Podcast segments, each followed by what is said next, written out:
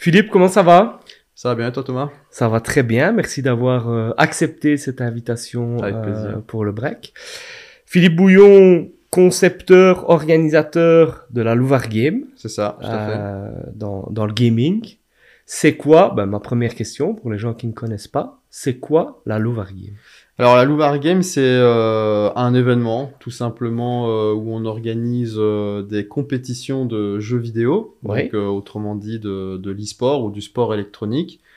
Et, euh, et à la base, c'était euh, c'était voilà, c'était un petit événement euh, tranquille où on faisait ça limite plus avec des, des copains que des gens qui viennent d'un peu partout. On a toujours fait ça à Charleroi. Et euh, on a commencé dans une, dans une école à Notre-Dame-Ville-Basse. on avait loué le, le, le réfectoire euh, au tout début. Et donc voilà, on n'avait pas de, de grandes ambitions, mais euh, au fur et à mesure des années, ça a évolué. Et donc la Louvre Game est devenu un événement un peu plus important, ou en tout cas, on a dépassé le cadre de l'événement euh, plutôt fun pour devenir véritablement une vraie compétition euh, de sport électronique.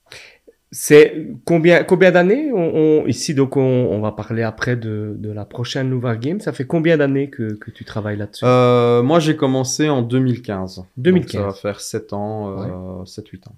Et tu es arrivé, tu étais déjà gamer, toi, à la base. Est-ce que finalement, les jeux qui, ont choi qui sont choisis à la Louvre Game sont tes jeux, enfin tes jeux si, si... Euh, alors euh, oui, donc moi je suis un gamer, j'ai toujours Ouais. joué, euh, j'ai toujours euh, fait, euh, j'ai toujours participé à des LAN, parce qu'avant la Louvre Game, forcément, il y en avait d'autres qui Ouais. faisaient globalement la même chose.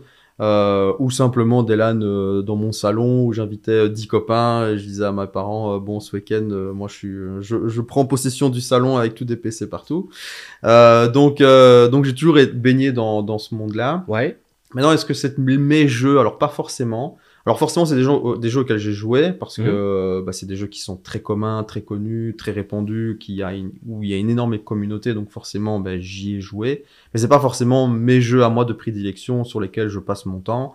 euh, parce que euh, les jeux auxquels moi je joue majoritairement sont pas forcément très e-sport ouais. euh, ou en tout cas il n'y a pas de nécessité d'en créer des compétitions supplémentaires.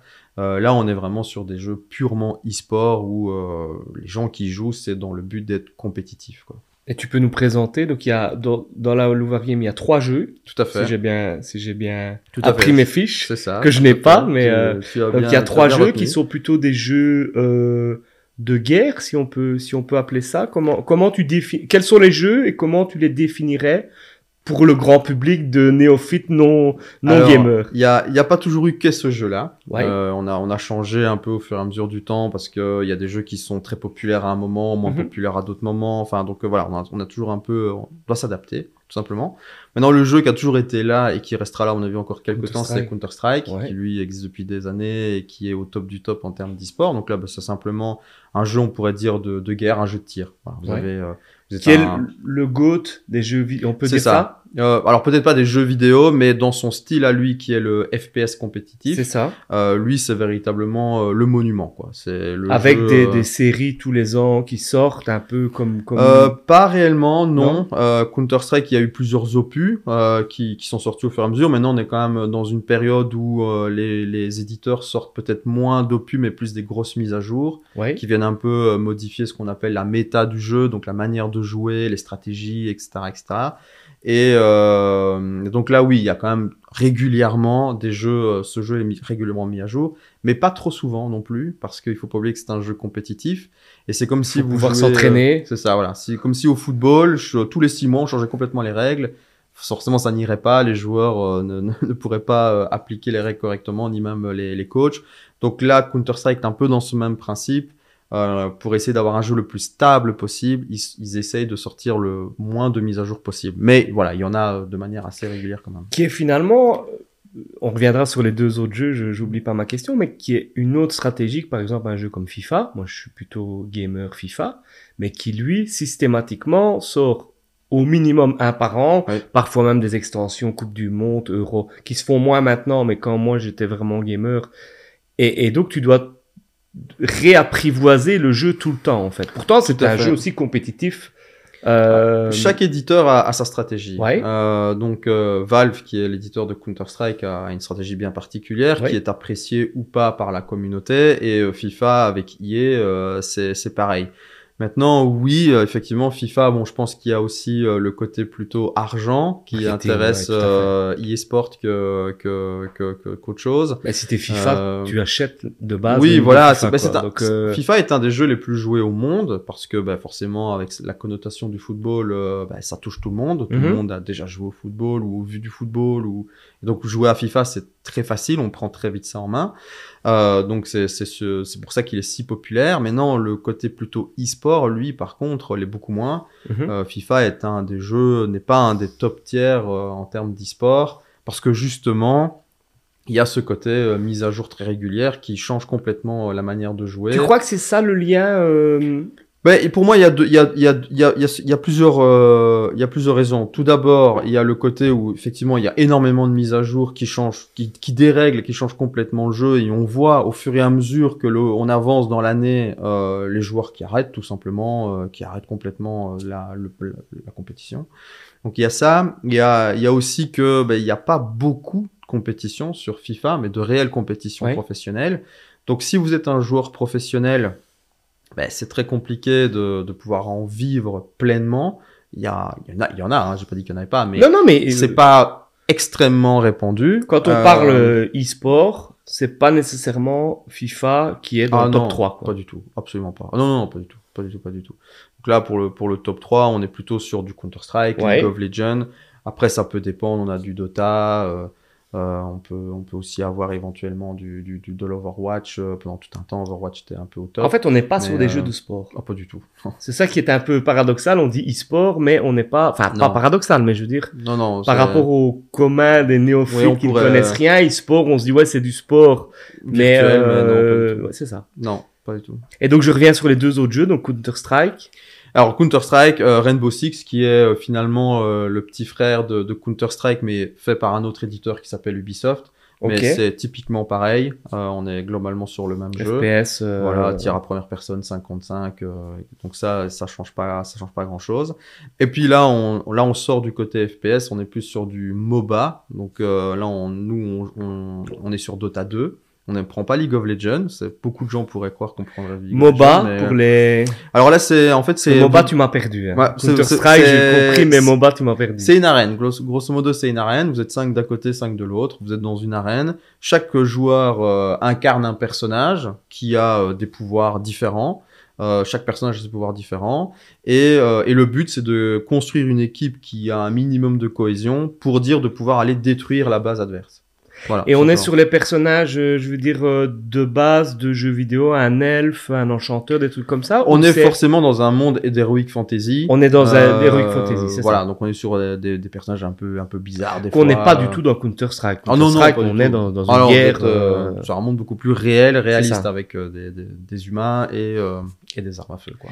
Et au niveau des gamers, est-ce que tu as des, des gamers qui, qui jouent de manière, euh, je veux dire, pro ou semi-pro, donc euh, aux différents jeux, ou c'est vraiment que des spécialistes en disant moi je ne joue que Counter-Strike et je joue pas sur le Heroic Fantasy, c'est comme ça qu'on dit Heroic euh, Euh, bah, sur du MOBA. MOBA, on va dire MOBA, ou je ne joue que euh, sur euh, Rainbow Six et pas sur Counter-Strike. Comment tu Ben, analyses ou est-ce qu'un peu c'est en fonction Non, bah, bah, c'est comme le, c'est comme le sport. euh, dans, non, je dirais dans 99% des cas, forcément, si vous êtes un joueur professionnel de Counter Strike, vous allez rester un joueur professionnel de. Counter Strike toute votre vie.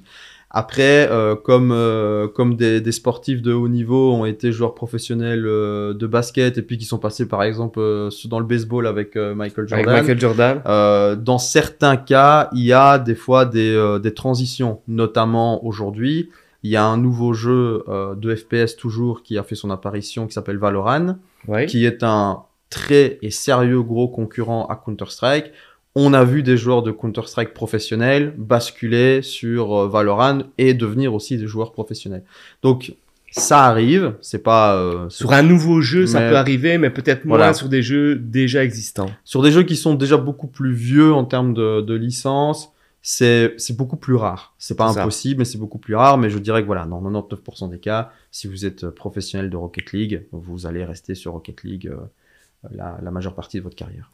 il faut savoir que moi, je l'ai vécu euh, avec FIFA. Euh, joueur professionnel, c'est un vrai métier. Ça demande tout à fait. des heures d'entraînement. Je dis je l'ai vécu pas que j'ai été joueur professionnel, mais j'ai joué une fois contre un joueur professionnel et en fait, on, on c'est comme en football euh, réel. Je veux dire, on, on, joue pas au même sport, on joue pas au même jeu. Euh, Enfin, je me rappelle, ça m'a fait rire. il- on avait fait la première mi-temps, il m'avait mis 6-0 et puis il avait repris l'autre manette et il, il, il m'avait mis 6-6 ou 7-6. Alors que j'estime que voilà, je, je joue depuis 10 ans, donc on, on est sur des gars qui, qui, qui s'entraînent, qui, qui ont une, une, une vie axée autour de, des jeux vidéo. Alors un vrai joueur professionnel, oui, Euh, Ouais. forcément, il va avoir euh, énormément d'entraînement, énormément de practice, il va jouer énormément de matchs, euh, il va analyser le jeu sur toutes les coutures possibles et inimaginables que un joueur lambda ne fera jamais. Alors euh, forcément, ben, toi, tu as l'impression d'avoir un bon niveau, mais face à lui qui connaît le moindre recoin de, du jeu, de, de, de n'importe quoi, forcément, ben là, il a un niveau qui est euh, insurmontable pour des Je pense que les gens se rendent pas toujours compte Non, du gap finalement Non. entre euh, Non, Voilà. tout à fait. Bah, parce que pour, pour les gens, malheureusement, euh, c'est des gens qui jouent, en fait. On, a- on, on utilise ce verbe, finalement. C'est ils jouent. Donc, s'ils jouent, bah, c'est que c'est pas forcément sérieux. Et euh, alors que oui, tout à fait. C'est tout à fait sérieux. Il y a des grosses sommes d'argent mis en jeu. Il y a des carrières qui se jouent là-dessus.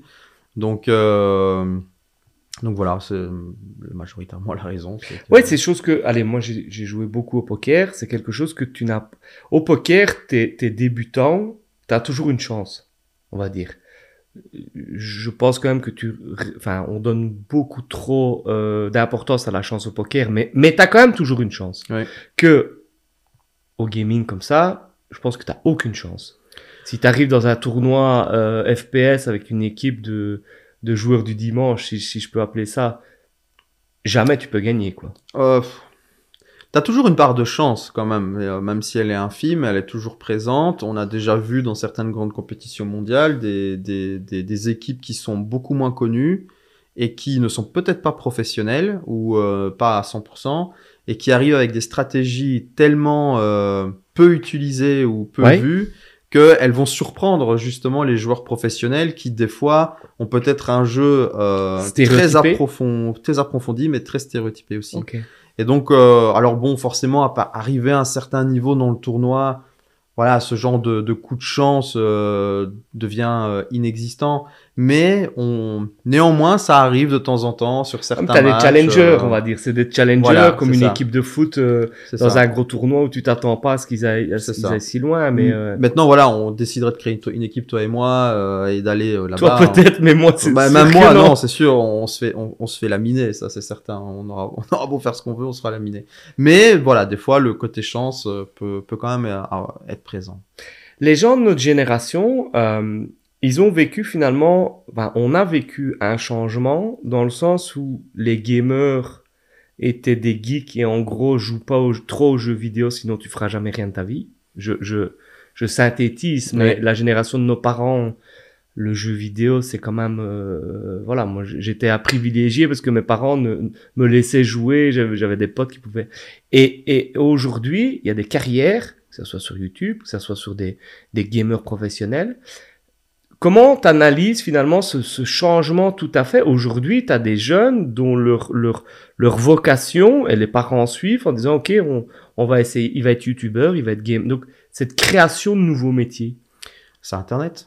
Ouais. Tout simplement, c'est c'est Internet, c'est la liberté, c'est euh, c'est tout, enfin c'est tous les bons côtés entre guillemets d'un d'Internet. Donc euh, moi je trouve ça fantastique euh, finalement euh, et finalement c'est un peu ce qu'on fait ici avec euh, on, on crée nous-mêmes du contenu que Ah, on avec- n'aurait pas pu créer le break il y a, il y a 15 ans. c'est ça tout à fait. Euh, on aurait- ou, ça aurait euh, coûté, si on aurait pu le créer. euh, oui, mais avec, avec, avec des 200 000 prix, euros d'investissement. exactement. Et donc tout ça s'est démocratisé grâce notamment à Internet. Et, euh, et donc n'importe qui dans sa chambre qui a un minimum de euh, de compétences ou simplement d'imagination ou de, ou de créativité, aujourd'hui euh, peut, peut, peut être vu, peut être regardé, peut être euh, liké, peut être euh, aimé tout simplement. Et donc ça c'est Internet. Ce que nos parents n'ont pas connu, euh, Oui. évidemment. Donc euh, c'est c'est pour ça qu'il y, y, a un- il y a un choc comme ça. Enfin, je pense, hein. moi c'est mon avis, c'est que ils n'ont pas connu Internet, ils n'ont pas connu l'émergence d'Internet. Moi, je suis né avec Internet, Ouais. donc euh, je suis né avec euh, la liberté euh, de penser, d'écrire, de diffuser, de partager directement. Et ce que beaucoup de gens avant nous n'ont pas eu, et donc je pense que c'est pour ça qu'ils sont comprennent pas en fait, tout simplement, Ils comprennent pas tout ça. Et toi, au niveau du, du gaming, c'est un métier, organisateur d'événements euh, gaming, ou aujourd'hui c'est une passion métier, un métier à part entière, c'est ton métier euh, Tout à, À fait. temps Donc, plein? euh, moi, je vis de ça depuis, euh, depuis quasiment mes débuts. Euh, j'ai eu ce- cette chance, entre guillemets.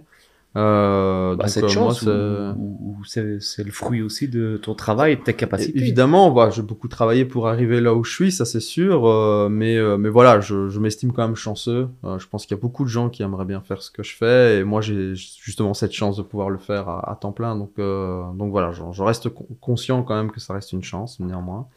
Euh, c'est quoi ton euh, oui. quotidien, en fait, euh, justement, de, Ça de- dépend, de c'est- vivre dans ce monde-là? C'est c'est très variable euh, parce que ça va dépendre un petit peu des projets qu'on a euh, qu'on a sur le moment. Mais bon, par exemple ici, on est dans dans, dans l'élaboration d'une nouvelle Ouais. game qui va arriver. Ben, forcément, mon, mon quotidien aujourd'hui, c'est C'est de l'organisation d'événements. C'est de l'organisation, c'est de d'être en contact continuel avec les, les joueurs, les managers, les coachs, les accompagnants, les visiteurs, puis être euh, justement euh, aussi en contact des sponsors parce que eux. ben, ils sponsorisent notre événement et donc ils attendent un retour, ils Oui. attendent un soutien, une, la- les accompagner dans, dans ce qu'ils vont mettre en place. Euh, et puis toute la logistique, évidemment, de l'événement. euh, les- Penser à le- tous le les problèmes qu'il faut régler. euh, On peut, on peut toujours penser à tous les problèmes. Il y aura toujours un problème qu'on Bien sûr, auquel t'as pas pensé. Voilà, que ça fait la 25e, con... la Et 25e celui-là- édition. Et celui-là, Il est jamais arrivé, on n'y a jamais pensé, mais il sera là. Donc, euh, essayer de parer à tout ça, être continuellement en contact avec les professionnels, parce que euh, nous, on travaille avec des sociétés, euh, euh, bah, par exemple comme euh, UniOne de, de Charleroi, on travaille beaucoup avec eux. Euh, bah, c'est aussi être en contact un peu avec Jean-Marc et d'essayer de parer à tous ces, tous ces éventuels problèmes, de, de régler les problèmes qui ont eu lieu pour pas qu'ils se, se reproduisent. Voilà, donc c'est vraiment très variable. Et si on est dans une période où on n'a pas de Louvre Game organisé, Là, on fait beaucoup de services euh, pour d'autres organisateurs d'événements, ok. donc euh, ou euh, tout simplement des sociétés ou euh, n'importe qui. Qui font des événements dans le gaming. Toujours dans le gaming. Toujours. Moi, je suis. euh, alors, je suis pas que dans le gaming, mais je dirais que 90% de mon temps est dans le gaming. Euh, et donc, c'est toujours dans le but de, de leur permettre de, de réaliser leur- leurs événements. Si tu devais placer euh, ou faire un parallèle avec des compétitions sportives ou des compétitions euh, autres, comment tu placerais la Louvre Game aujourd'hui? Est-ce que c'est une compétition nationale, régionale, internationale? Par rapport à l'e-sport de Magin ou de le. ben, ouais, par rapport à l'e-sport en général, de dire voilà, une Louvre Game, ça représente. euh, Ben, Euh, Je dirais qu'une nouvelle game, c'est pour l'instant, hein, si on regarde sur le marché, je dirais plutôt francophone. Ouais. Euh, si on prend Counter-Strike, euh, Dota ou même Rainbow Six, on est surtout une, compéti- une compétition où on va majoritairement accueillir des joueurs semi-professionnels. Ok. Donc, euh, donc euh, il y a de l'amateur, je dis pas, il y a des gens qui viennent, euh, qui, qui n'ont pas de contrat, qui viennent juste pour s'amuser. On, on a ce côté-là, Euh, mais je dirais que vraiment euh, 60% des joueurs au moins sont des joueurs semi-professionnels. Quand tu dis semi-professionnel, ça représente plus ou moins combien d'heures de, de, de jeux par semaine, si, en moyenne, hein, comme ça? C'est très variable, mais bon, voilà, si on est considéré comme un joueur semi-professionnel, donc des gens qui gagnent vraiment une grosse partie de leur revenu par mois grâce au jeu, que ce soit à travers les cash prizes qu'ils gagnent ou les, même les, les, les, les salaires qu'ils touchent, euh, bah, tu peux être sûr que c'est des gens euh, qui commencent à jouer vers 6-18 heures et qui vont terminer à 1 heure du matin, tous les jours C'est quasiment. ça. C'est un vrai métier. Plus ou moins. C'est un, c'est un vrai métier. Quoi. C'est Ah oui, c'est, c'est, oui, c'est des gens qui sont là pour, euh, dans le but de, de, de générer, bah, de s'amuser tout d'abord évidemment, mais aussi de générer de l'argent, très clairement. Ou de pouvoir se démarquer pour devenir joueur C'est professionnel. ça. Donc, euh, donc oui, tout à fait. T'es un peu dans l'entre-deux. C'est ça. Pour l'instant, La Louvre euh, Game, c'est une série de, de C'est, c'est un c'est une série de tournois entre deux où tu peux exploser. C'est- ouais. On a beaucoup de joueurs qui sont passés dans nos événements, dans nos tournois, qui la- sont c'était la question aujourd'hui. Ah ben voilà, bah, je- j'anticipe. Donc euh, effectivement, il y a beaucoup de joueurs qui sont venus chez nous, qui sont aujourd'hui des joueurs professionnels. Euh, par exemple, si on prend Counter-Strike, euh, le meilleur joueur du monde qui s'appelle euh, Ziwo, enfin son pseudo c'est Ziwo, son prénom c'est Mathieu. Euh, Il est passé a fait, par, euh, euh, a fait plusieurs Louvar Games et aujourd'hui, c'est un Français.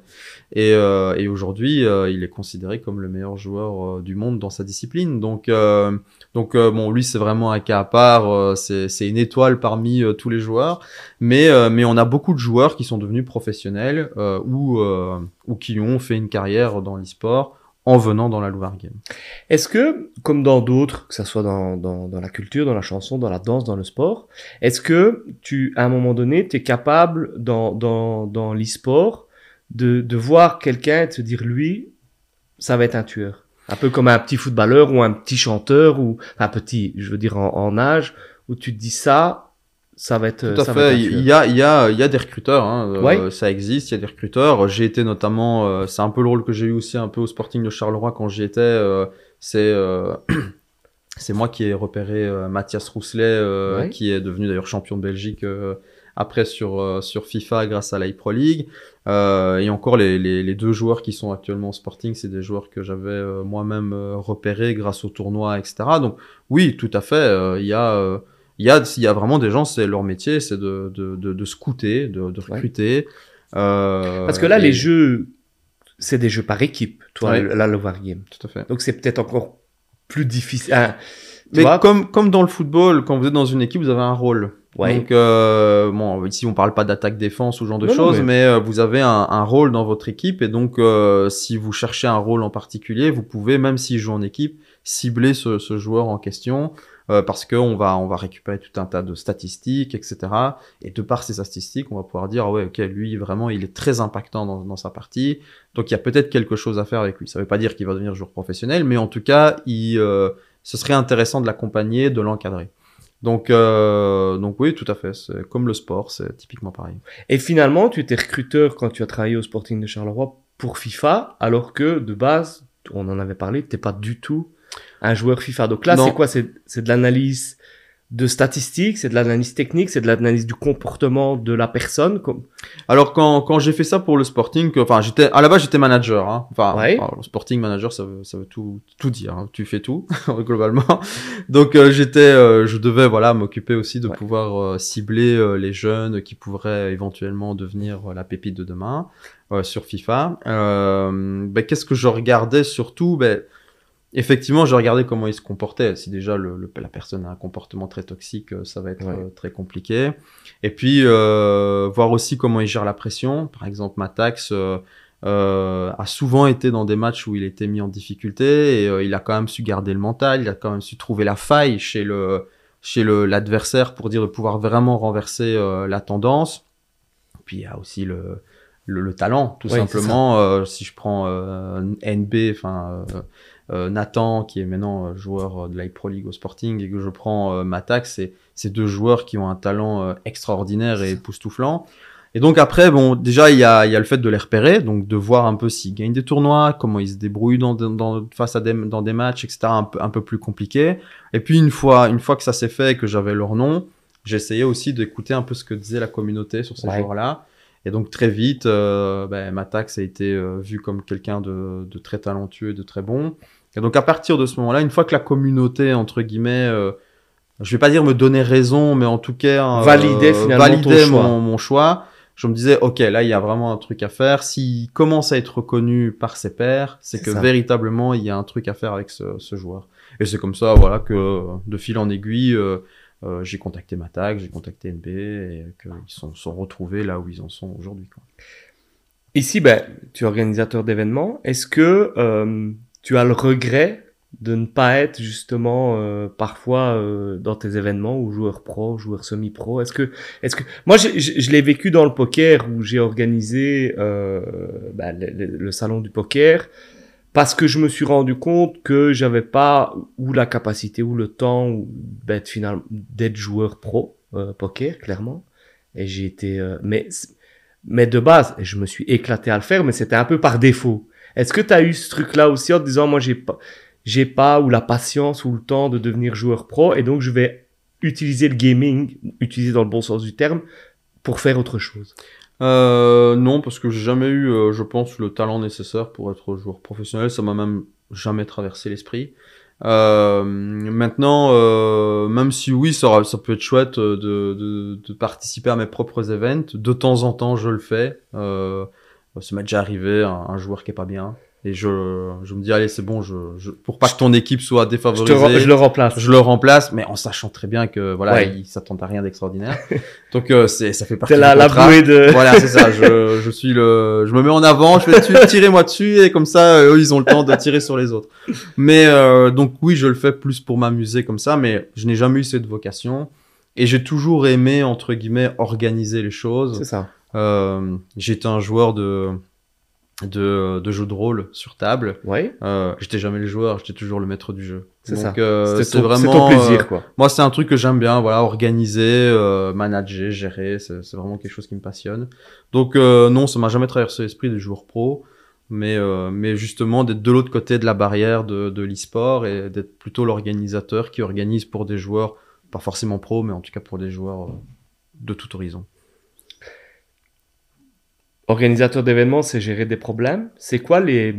Enfin, entre autres, c'est pas que gérer des problèmes, mais c'est quoi finalement les, les trois plus gros problèmes auxquels tu as été confronté en te disant. euh, ça, ici, c'est la guerre, quoi. Si, si on trouve pas de solution, c'est c'est la guerre. Euh, Internet. Ouais. Euh, parce que nous, on a, on a, on a trois, trois, trois vraies clés euh, pour réussir un événement chez nous. C'est bah, forcément avoir une bonne connexion Internet. Ouais. Euh, il est déjà arrivé que bah, plus d'internet. Euh, voilà, plus d'internet, donc plus personne sait jouer. Ça, c'est l'horreur. T'as tous les Oh, joueurs oh. qui sont là, euh, assis, prêts à jouer, prêts à... et tu peux pas. Donc là, Et ils effectivement, sont pas contents. ah, ils sont pas très contents, non, ça c'est clair, euh, parce qu'ils ont payé cher pour être là. Donc s'il y a pas, si ça fonctionne pas, euh, c'est voilà, c'est un peu délicat. Euh, bah forcément, l'autre côté, c'est l'électricité. Électrici- Ouais, ce que j'allais. Voilà, si euh, bah, t'as des pannes de courant, là, c'est là, c'est là tu pleures. Et tu l'as déjà vécu La panne de Euh, courant? ouais, ouais, j'ai déjà vécu euh, bah, au Dôme, euh, justement. Alors, euh, bon, là, ça va, c'était pas une coupure de courant, euh, genre générale. C'était, euh, Une il y avait- un truc. il y avait euh, eu, euh, voilà, on avait un peu inversé certains, certains câbles, entre guillemets. le fil euh, rouge sur le. Voilà, on a mis le fil rouge sur le fil bleu et pas l'inverse. Et, euh, et donc effectivement, il y a un moment où, euh, boum, toute une rangée de tables, plus de courant, mais bon, sur le moment, il faut trouver le, Ouais. le problème, enfin, trouver la T'as solution. quand même la goutte, tu tu te dis si je le trouve Ouais, pas, là, ça va- là, ouais, là, ça, là, tu te dis mince, parce que surtout quand c'était la première fois qu'on était au dôme, quand c'est arrivé, et donc on savait pas, c'était nous, c'était le dôme, c'était la capacité Ouais, ça. du dôme, enfin c'était qui, c'était mon câble, c'était, enfin voilà, on sait pas où est le problème, donc il faut le résoudre. Et là, euh, encore une fois, chapeau à l'équipe du dôme parce qu'ils se sont vraiment donnés comme des oufs euh, pour pour résoudre le problème avec nous.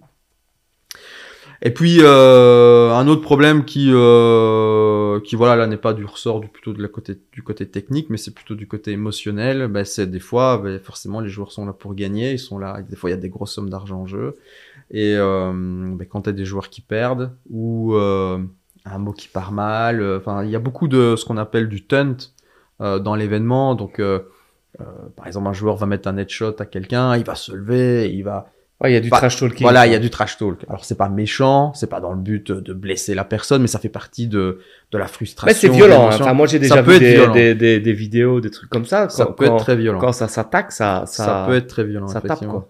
Et donc T'as déjà eu ben, des problèmes euh, où ça passe au. on en a eu quelques-uns. Euh, Des bagarres sur le parking, euh, ça Ah peut ouais. arriver. Donc c'est très rare. Hein. Ceci dit, c'est très très rare, mais ça peut arriver.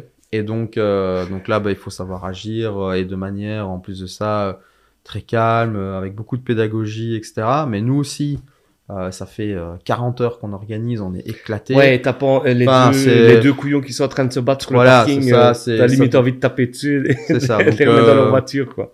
heureusement, on a toujours un service de, de sécurité qui, eux, font toujours ça très très bien. C'est une vraie mais, compétition. Les gens sont là pour gagner. C'est des compétiteurs, quoi. Tout à fait. Ouais, c'est vraiment des vrais compétiteurs. Et comme je te dis, il y a de l'argent en jeu et il y a des gens. Malheureusement, c'est peut-être ça qui va leur payer leur loyer à la Ouais, fin du ça. mois. Euh, donc, euh, bah, ils le perdent sur une, une bêtise et puis euh, l'autre vient commencer euh, un peu ça. à, à, à le troll euh, ou à le narguer. Et euh, bah, quand t'as, ça fait euh, 16 heures euh, sur ton week-end que tu es en compétition non-stop, hyper concentré, peut Comme y le- avoir comme des... dans le en fait, comme dans tout sport, tu peux, tu fait. peux avoir une bagarre au poker, tu peux avoir une bagarre au football. Enfin, je veux dire, c'est ça peut arriver partout. comme dans tout sport. quoi. Donc je dirais voilà, c'est vraiment les trois les trois problèmes internet et électricité qui sont vraiment par contre les, les nerfs de la guerre. euh, où là on peut pas on peut pas se planter quoi ça, c'est clair. Et la triche dans tout ça, je, je, je, je souris parce que bah, j'ai vu, t'as eu une discussion sur Twitter avec un gars qui t'attaquait un peu en disant ouais la Louvre Game machin, Oh, et tu lui disais ouais. ouais il fallait pas tricher, euh, fallait pas tricher. Comment comment vous gérez ça? Comment vous, vous garantissez? Parce que on, on- alors moi j'ai déjà vu quand tu détectes un tricheur dans une LAN, c'est aussi relativement euh... faut faut pas être le tricheur quoi ça faut pas être pas, pas pas parce que les admins vont être mais les joueurs euh, ouais c'est ça quoi. Moi j'ai vu des. PC, euh, ah oui oui des vidéos, le, le gars se fait exploser Ah oui, son. PC. ah oui, euh. oui clairement très clairement oui oui donc bah Est-ce que, est-ce que vous êtes encore confronté à ça quand c'est des semi-pros? Est-ce que vous êtes quand même attentif? On est toujours attentif. Ouais. Euh, Il y a toujours de l'anti-cheat, donc euh, des programmes qui permettent de détecter euh, le, si un joueur cheat. C'est quoi en fait tricher dans un jeu vidéo Alors il y a plein de manières de tricher. hein. Il y en a pas qu'une en particulier, mais il y en a plein. Bah, par exemple, ça va être de voir à travers les murs, euh, bah, ce qui vous donne quand même un avantage euh, quand même assez évident. Euh, ça Il y a la être, euh, capacité dans le jeu Counter-Strike de trouver un système de, de, Ouais. de voir à travers les murs. Tout à fait, de, de voir à travers les murs ou euh, de pouvoir euh, tirer directement dans la tête. On sait que sur Ça j'avais Counter-Strike, si, vu euh, mettez un des viseurs. euh, C'est ça qui bouge tout seul entre guillemets ou, ou le ou si le curseur se rapproche euh, ben, il va automatiquement c'est un c'est c'est un, une microseconde hein Ouais, mais, mais, euh, à ce hop, niveau-là, euh, à ce niveau-là c'est comme si de- tu shotais dans une balle et que Elle elle, va dans part directement dans 100%, la quoi. lucarne quoi. c'est ça exactement donc euh, donc voilà on est sur ce genre de de Et triche Comment on le voit? Un- comment on détecte un cheater? Ouais. Ben, s'il voit, si par exemple, bah alors nous déjà on a des programmes sur nos, nos serveurs de jeu qui Ouais. vont euh, bah, le détecter tout simplement, qui vont détecter qu'il y a des lignes de code qui devraient pas être là, grosso modo. C'est des lignes de code en fait. Hein. Donc Ah ouais. euh, donc euh, le programme, notre programme va dire attention, euh, il y a des lignes de code un peu bizarres, euh, il faut surveiller. Donc ça c'est déjà une, une première chose. Ensuite il y a le client du jeu lui-même qui est euh, qui a un anti-cheat. Alors des fois ils sont performants, des fois ils le sont un peu moins. C'est-à-dire je, je... Mais en fait, le, quand tu joues à un jeu, le jeu en lui-même a déjà un anti-cheat de base. Ok, ok. Mais souvent, c'est pas des anti-cheats qui sont très poussés. Donc, euh, avec un avec un cheat euh, un peu Avec un bon programmeur voilà, et euh, un peu plus développé, ça peut facilement passer à travers. Donc, il y a une protection, mais elle est pas non plus euh, giga dingo. Donc, nous, on rajoute une protection supplémentaire. Mais non, c'est pas pour autant que c'est euh, voilà, on n'est pas euh, si- les gens peuvent toujours tricher. Et donc là, ben, l'avantage, c'est qu'ils sont tous au même endroit. Donc, si un joueur, euh, à un moment donné, sur son écran, on voit qu'il vo- qu'il voit à travers les murs, euh, bah, bon, voilà. Ouais, le gars derrière lui va peut-être le voir, c'est le ça, gars à côté tout à de fait. lui. Nous, on, euh, a, on a ce qu'on appelle des admins, qui sont globalement des arbitres, ouais, qui sont qui passent euh, entre con- les tables. continuellement entre les tables à regarder. Si on a une suspicion, on va plus surveiller ce gars-là. Si un joueur vient nous dire, lui, c'est bizarre, il fait des trucs chelous, on va analyser ses parties. Donc, ça veut dire que, euh, si tu veux, en fait, quand une partie est terminée, nous, on a automatiquement la vidéo statistique. qui est Ouais. uploadée sur un de nos serveurs. Comme ça, donc, tu on peux peut revoir. revoir, l'intégralité du match. Et donc, on a des gens qui sont là pour ça, pour revoir euh, si on estime qu'il y a. euh, il Tu l'as a- déjà vécu? T'as déjà eu dans tes propres organisations euh, J'ai déjà, ça? j'ai déjà, alors, j'ai déjà vécu ça, mais pas dans mes tournois. Ok. Donc voilà, mais j'ai déjà vécu. Ouais, tout à fait.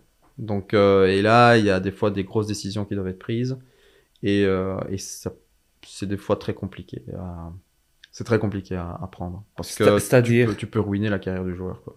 Ah ouais. Tu dois être sûr de toi.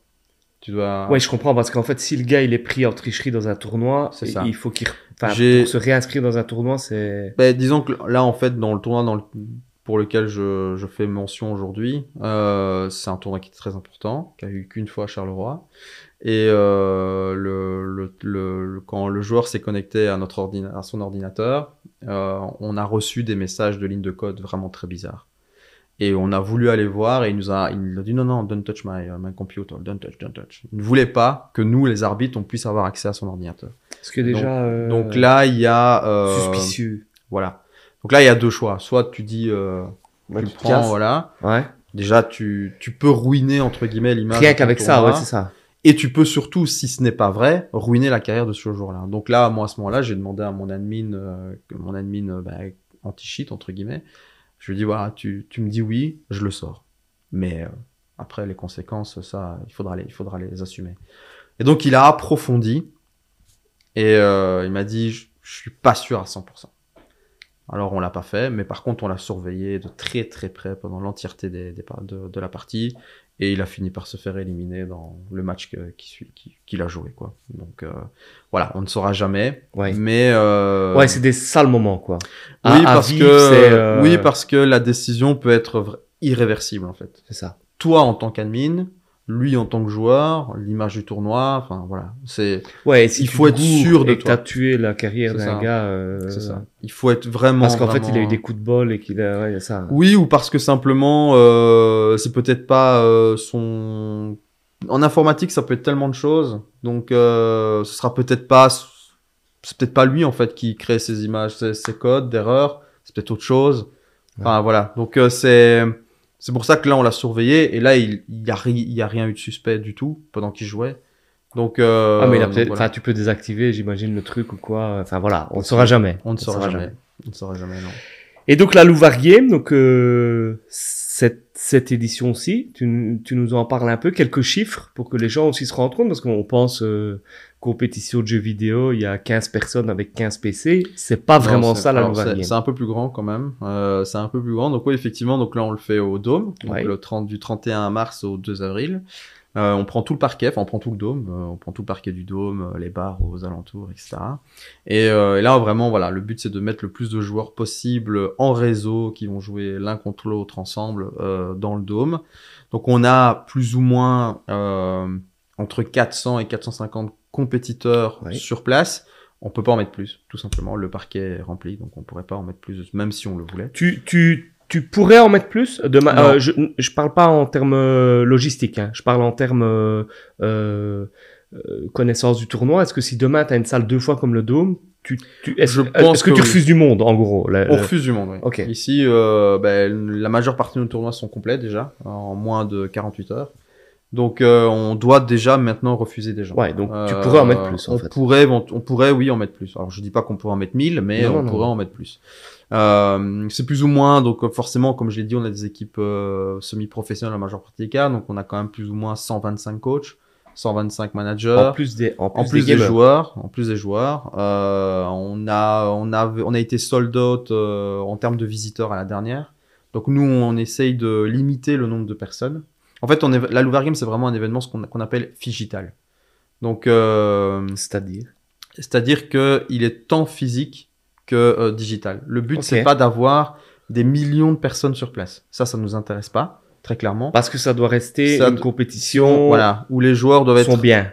voilà, ils doivent être relax, ils- parce que on, on, on- à la première Louver Game qu'on a fait ici au Dôme en septembre, on avait dit 200, per- 200 visiteurs maximum. On les a atteints. Ici, on s'est dit qu'on monte à 300 parce qu'on a vraiment eu une demande Oui, donc et parce que c'est globalement bien plus passé. de gamers Oui, que de visiteurs. que de visiteurs. C'est totalement fait exprès, c'est Ouais, totalement voulu. Euh, pourquoi? Parce que ces gens-là, ils viennent avec du ma- leur matériel, euh, qui pour certains ordinateurs Ah, euh, très très très cher, et, euh, et que dans d'autres événements, euh, pas forcément en Belgique, hein, mais dans d'autres événements, ben, il y a déjà eu du vol. On vole un casque, on vole une souris, Ouais. on vole un clavier, euh, on vole même carrément un ordinateur, parce que il y a tellement de gens qui passent de partout avec euh, tellement de matos, vu que c'est un événement vraiment euh, ben, de, de gaming, donc voir quelqu'un se balader avec un casque, c'est pas aberrant, euh, ben que il y a du vol. Ouais, si je donc, passe euh, avec un, avec un, on va pas euh, se dire, tiens, voilà, qu'est-ce qu'il là euh, c'est normal, ouais, ça. Euh, maintenant, dans une Game, ce serait moins normal parce que justement, il y a moins de raisons, Oui. qu'il y a moins de gens. Euh, mais c'est voilà, c'est voulu. C'est pour donner de la sécurité aux joueurs, que les joueurs ça. se sentent en sécurité et se disent, ok, si je vais euh, faire pipi euh, pendant 10 On minutes, va pas me voler mon casque. euh, mon casque, il est toujours là quand je reviens. Donc, euh, Mais par contre, voilà. sur le digital, c'est un événement qui peut être suivi. Là, exactement. Donc là, euh, là, c'est pour ça qu'on dit que c'est un digital. Donc là, on travaille, nous, on travaille avec des influenceurs euh, Mhm. du, du monde de- du gaming ou, ou de l'e-sport, et eux remettre, euh, retransmettent en direct euh, l'entièreté des tournois et des matchs euh, de la Louver Game. Et donc là, en deux jours, on fait une, on a fait un pic de euh, 175 000 euh, spectateurs. Donc, euh, et 175 000 personnes qui regardaient. euh, En même temps. euh, non, pas en même temps. Ah, sur, le, sur cumulé. sur le- oui. Sur le cumulé de spectateurs uniques, il y a eu 175 000. euh, Spectateur unique, ouais. Donc si je me connecte quatre fois, c'est. Ah ouais, non, tu seras, tu seras compte- comptabilisé qu'une fois. Donc, donc là, voilà, donc ça reste quand même des, des, des chiffres qui sont très prometteurs. pour une compétition telle que la nôtre. Et à Charleroi qui puisse. Tu me disais aussi que euh, bah, tu avais des sponsors, bien sûr, mais aussi tu avais des gens qui étaient euh, dans le recrutement. Tout Pas dans le recrutement gaming, Non. mais dans le recrutement pour des boulots et qui se disent à un moment donné, on va avoir un public euh, lié à la programmation, au monde de- du web. C'est quoi les métiers, justement euh, Est-ce que tu as des anecdotes de gens qui finalement viennent jouer à une nouvelle game et repartent quasi avec un boulot quoi? Alors non, j'ai pas, j'ai pas, Ouais, pas ces- cette anecdote malheureusement parce qu'on fait pas ça depuis très longtemps. Ouais. Euh, c'est une demande qui est apparue euh, bah, à la Louvre Game euh, passée de, de septembre où effectivement, bah, étant donné que la Louvre Game est ce qu'elle est, qu'elle est un, un milieu où il y a beaucoup de geeks tout simplement, forcément les gens majoritairement qui sont On là dit sont... geek, c'est pas euh, péjoratif geek. Vous, vous pouvez Non, le dire entre vous C'est ou- pas du tout, non, je pense Non pas que le mot geek soit péjoratif, pas du tout. On- moi, je suis un geek, très clairement, j'ai pas peur de le dire. euh, voilà, euh, euh, moi, je dirais un no life, là, par contre, c'est peut-être un peu plus péjo- péjoratif. c'est ce qu'on me disait quand j'étais plus jeune, mais euh, je pense que geek n'est pas péjoratif, pas du tout. Euh, en tout cas, c'est pas dans ce sens-là que je le dis. Je- Bien sûr, je, te, je te Euh, charrie parce qu'on a eu un rendez-vous. ah oui, avec Voilà, euh, euh, tout à fait. Non, non, mais je l'ai jamais mal pris ça pour le coup. Et et donc donc forcément voilà, il y a des gens qui sont qui ont des formations, ont Mhm. des études ou ont des boulots tout simplement très liés à l'informatique ou à la technologie. Euh, et donc, ben, euh, certaines entreprises cherchent ce genre de profils parce que c'est des, des profils qui peuvent être très rares ou euh, atypiques ou pas faciles à trouver euh, ou ils ne savent pas tout simplement où chercher et ils se disent, ben, en fait, euh, ce style d'événement, ben, ma cible, elle est là. Et donc, euh, effectivement, il y a possibilité maintenant dans la Louvre Game de venir carrément avec un CV et de pouvoir postuler directement dans, euh, soit dans un panel d'entreprises qui recherchent et qui euh, sous-traitent une ASBL par exemple pour euh, justement recruter pour eux, Mhm. euh, soit carrément dans des entreprises très spécifiques qui viennent carrément pour ça. C'est notamment à la prochaine Louvre Game. Il y aura une entreprise euh, qui sera vraiment là dans le but, avec leur RH, etc., dans le but de vraiment recruter pour être chez Retrouver eux. les talents. Parce qu'ils ont besoin de développeurs, ils ont besoin de programmeurs, ils ont besoin de, de ce genre de personnes. C'est une fameuse revanche quelque. Enfin moi ça, ça, me, ça me fait sourire mais dans le bon sens du terme je trouve parce que finalement je revenais à ce côté euh, no life justement. Et, et au final maintenant il y a des recruteurs qui viennent à des à des LAN euh, on peut dire LAN, LAN, une ouais, tout à une LAN pour trouver des profils spécifiques liés à des métiers. C'est quand même, c'est quand même, enfin, c'est quand même une belle histoire, je trouve. L'histoire du gaming, c'est quand même une belle histoire. C'est une belle histoire et, euh, et c'est vrai que j'en suis particulièrement fier parce que euh, quand, quand j'étais vraiment plus jeune, on avait tendance à, se moquer de moi tout simplement. Pas forcément mes copains, mais, euh, mais même par exemple le corps enseignant. Quand, euh, quand moi je disais, no life, euh, voilà, moi j'aime jouer aux jeux vidéo, euh, c'était ok c'est bon, euh, tu changes pas, ta vie est foutue, euh, machin, Ouais, bazar. ça, ça. Euh, encore récemment, euh, dans divers euh, contacts que je peux avoir, euh, je sais que certains n'y croient pas du tout et pensent que c'est complètement ridicule. Donc oui, c'est une revanche de me dire que bah, finalement mon événement euh, n'est pas si ridicule que ça Et t'as envie. et que j'en vis et que ça peut permettre à des gens d'en vivre aussi et que ça peut permettre à des gens de peut-être euh, s'épanouir et, euh, et que finalement maintenant euh, mais de plus en plus le l'e-sport n'est plus un phénomène de niche. On, on le disait souvent encore il y a quelques quelques années où c'est un phénomène de niche. Non non c'est totalement faux. Ça c'est fini. C'est plus du tout un e-sport de niche. De toute façon, tout le monde a- joue. tout le, monde, tout joue, le monde joue. Que ça soit Euh, avec ton smartphone, mais euh, de Candy Crush à Counter-Strike, euh, t'es un gamer. totalement. Et Enfin, j'ai l'impression que la, le pourcentage de la population qui ne joue pas, il est. Euh, oui il est il, il- on est voilà il y en a euh, encore, hein. Il y en, euh, allez, je évidemment, mon évidemment, père. Mon que- père n'est absolument pas. euh, il n'a jamais joué. Ni... Mais ma mère est tout le temps en train de jouer à Candy. Donc c'est une gameuse quelque part. c'est une gameuse, tout à fait. On peut, on peut, on peut clairement le dire. Après, voilà, tout dépend du temps qu'elle passe dessus. Bien Il y en a sûr, des hardcore et des, ouais. des, des softcore, mais je veux dire, oui, voilà, le, les gens jouent, puis les, les, les grands médias maintenant commencent véritablement à parler. Ils ont maintenant même leur propre rubrique, rubrique, pardon, euh, e-sport, donc ils savent Ouais. qu'il y a un marché, il y a des gens qui regardent. Et puis, bah, il y a un constat qui est, qui est très clair, c'est que les, les audiences de l'e-sport sont en constante évolution. Mhm. Et quand on écoute certains, euh, euh, certaines personnes très influentes, par exemple, dans le monde du football, euh, à travers le monde, hein, je parle, Ouais. euh, ils commencent à s'inquiéter du phénomène e-sport parce que ils se disent ouais mais moi même avant quand enfin ça a été le cas de, du président euh, je pense que c'est de Liverpool je suis pas sûr de ce que j'annonce mais je crois que c'est Liverpool qui disait euh, je suis inquiet de voir que quand je me promène dans la rue il y a de moins en moins de jeunes avec un maillot de foot, mais de plus en plus avec un maillot d'e-sport. Et donc, euh, il y a quand même, euh, il y a certaines écuries euh, de, du, de, de l'e-sport français professionnel qui vendent plus de maillots à l'année que certains clubs de Ligue 1. Sérieux? Évidemment.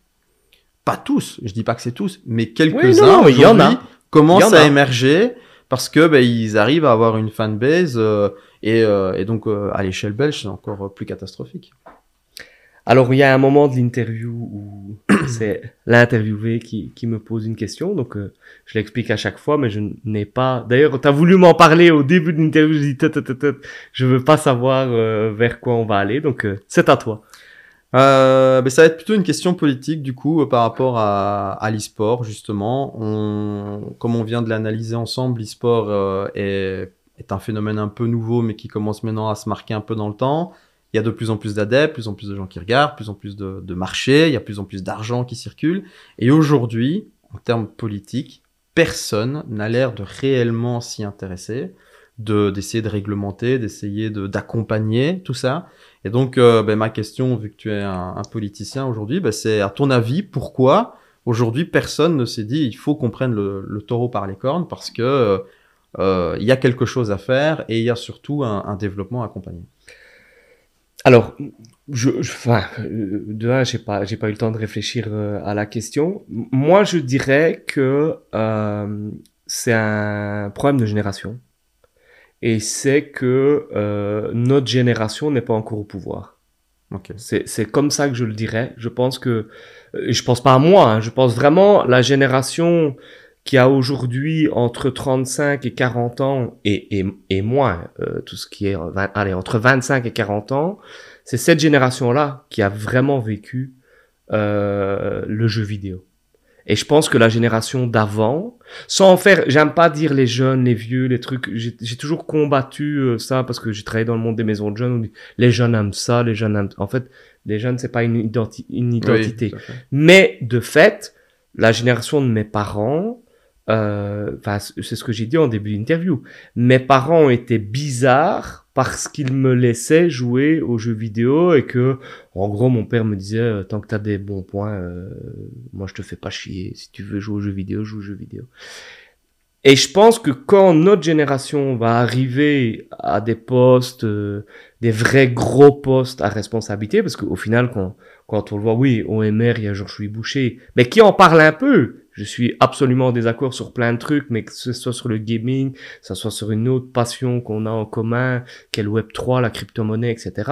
Ben, lui en parle un peu, mais je pense qu'on a, on a le même problème par rapport euh, à tout ce qui est nouvelle technologie.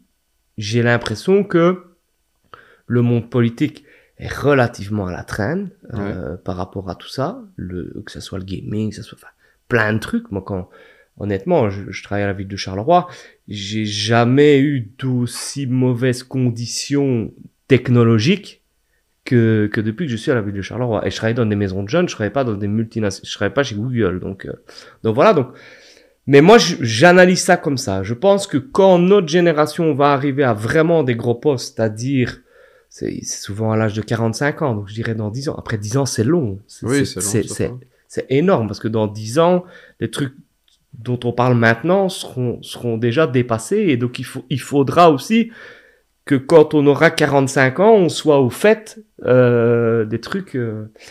Je l'explique comme ça. Moi, je, je pense vraiment que le jeu vidéo n'existait quasi pas avant nous.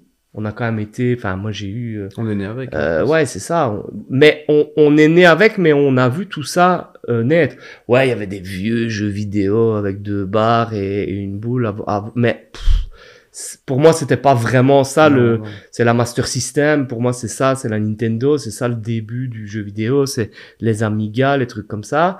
Et, et ouais, c'est c'est c'est ce truc-là. Mais ma crainte, c'est qu'on soit aussi, enfin tu vois, c'est de répéter finalement ce côté euh, has-been, c'est un peu violent, mais mais mais se tenir au fait. Moi, je sais que c'est quelque chose, mais parce que je suis un passionné, mais que je m'impose de me dire, je, je, je prends l'exemple de la crypto, plein de gens m'en ont parlé, ça m'intéressait pas, et puis à un moment donné, je me suis dit, il faut que je comprenne. Si tous ces gens, tous ces jeunes que, que j'apprécie, qui m'apprécient, me disent, il faut que tu t'intéresses à ça, il faut que je comprenne. Et les quatre premières vidéos que j'ai regardées, je me suis dit, c'est quoi cette dope? Et, et, et, et, puis après, je suis, je suis tombé dedans. Mais, je prends l'exemple de la crypto. Déjà, notre génération, la crypto, c'est déjà clivant. Ouais, tout à fait. Alors que les gars de 20 ans, moi, je discutais avec des recruteurs de Proximus, qui me dit, en fait, aujourd'hui, le salaire devient euh, moins important que la condition de travail, alors que nous encore, notre génération, euh, des gens qui travaillent dans le privé, c'est dire combien je gagne, qu'est-ce que j'ai comme bagnole et tout. Parce que les mecs, ils ont des bitcoins, et donc ils viennent bosser parce qu'ils n'ont pas envie de, de, de, rien foutre de leur vie. Ils ont envie de bien gagner leur vie aussi, mais ils te demandent, voilà, c'est quoi mes conditions de travail, c'est quoi le télétravail, c'est, c'est... Et donc, eux, eux-mêmes me disaient, le paradigme de négociation, ah, il a totalement changé parce que nous, on arrive avec nos gros sabots.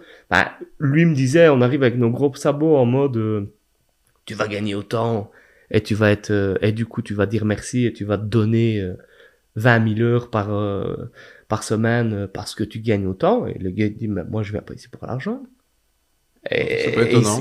Enfin, tu vois, ils ont pas, ils ont, ils ont pas l'habitude. Et, et, ici, je parlais avec un gars ouvert d'esprit qui, il y a des mecs qui, tu, tu, tu, viens pas pour l'argent, tu viens pas travailler pour l'argent, mais tu viens pour quoi? Enfin, tu, tu, viens dans le privé pur, ben viens pas quoi alors. Et ça, je pense que c'est aussi où, où, où ces erreurs-là, à mon sens, elles ont toujours été faites.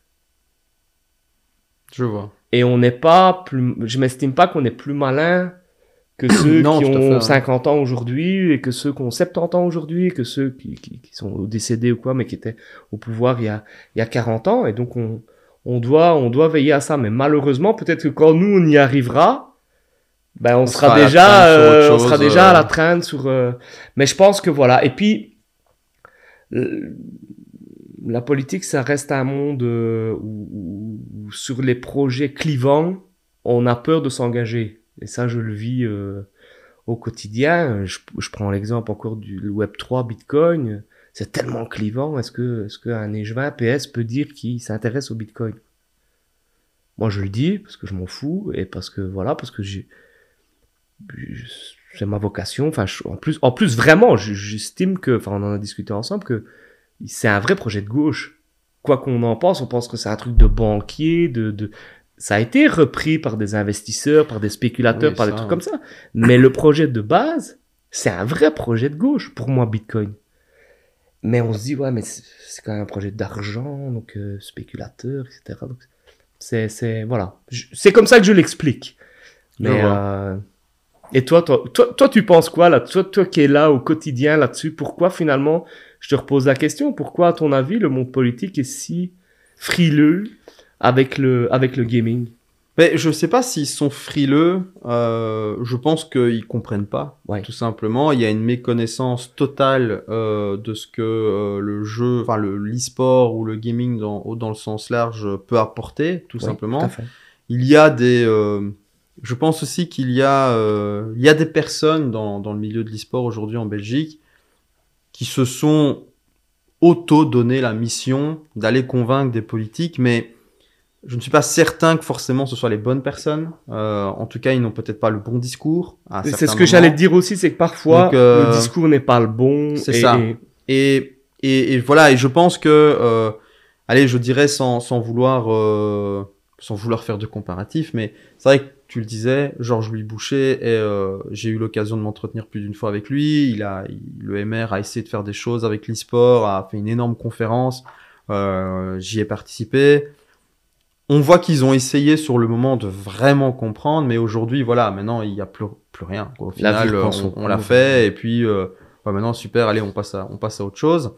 Alors, je vis pas le monde politique, donc je peux pas le juger évidemment, mais euh, moi véritablement, mon, ce que moi je ressens, c'est que il y a un manque de compréhension.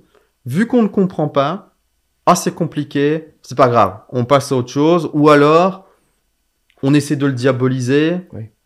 Euh, parce que justement, on y, on- un peu comme le Bitcoin finalement, Ouais. pareil. euh, les, il y en a qui s'amusent à le diaboliser en inventant tout et n'importe quoi euh, parce qu'ils n'arrivent pas à comprendre ou qu'ils ne trouvent pas l'utilité à ça, etc. Mais pourtant, il y a quand même des métiers qui, qui se créent grâce à à ça. Il y a de l'argent qui circule grâce à ça. Il y a des richesses qui sont créées grâce à ça. Enfin, il y a un marché qui existe grâce à ça. Et, euh, et, et voilà, et il faut, je pense qu'il faut véritablement commencer à, à se pencher dessus. Et même s'ils ne comprennent, s'ils ne comprennent pas, c'est pas grave. Enfin, il y a des, des, des gens qui sont là pour leur expliquer et leur montrer l'envers du décor. Et euh, bien sûr qu'il y a des, des mauvaises choses. Comme Oui, dans bien tout. sûr, mais comme dans tout. Mais il y a Comme dans le sport de. Enfin, je veux dire, c'est ça, voilà. si, on peut parler de la FIFA, choses. on peut parler de la FIFA. Il y a, il- des mauvaises choses. euh, Enfin, moi, je suis passionné de football, mais et, et dans le monde des affaires, il y a des Sûr. mauvaises choses, et dans le monde politique, il y a des mauvais. Enfin, voilà, c'est un peu comme. euh, Après, c'est ça aussi. Le, faut jamais oublier, c'est que le monde politique, c'est le reflet du monde. Évidemment. Et donc, si à un moment donné, ben, il, faut soutenir des gens qui, qui sont comme nous pour, pour les amener, et- enfin, je dis pas il faut me soutenir, c'est pas, c'est pas du tout ça que je suis en train de dire, mais ce n'est que le reflet. Je pense que le monde du gaming aujourd'hui, ben, il est un peu parfois diabolisé, Oui. incompris, totalement incompris.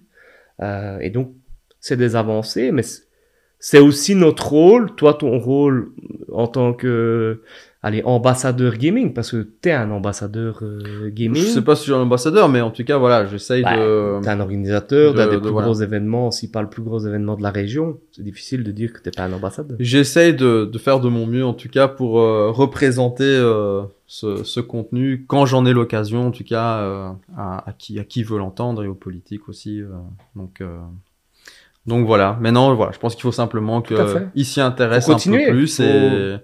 Et, euh, et puis je En fait, il faut qu'ils il bon sens, arrivent avec une volonté de s'y intéresser.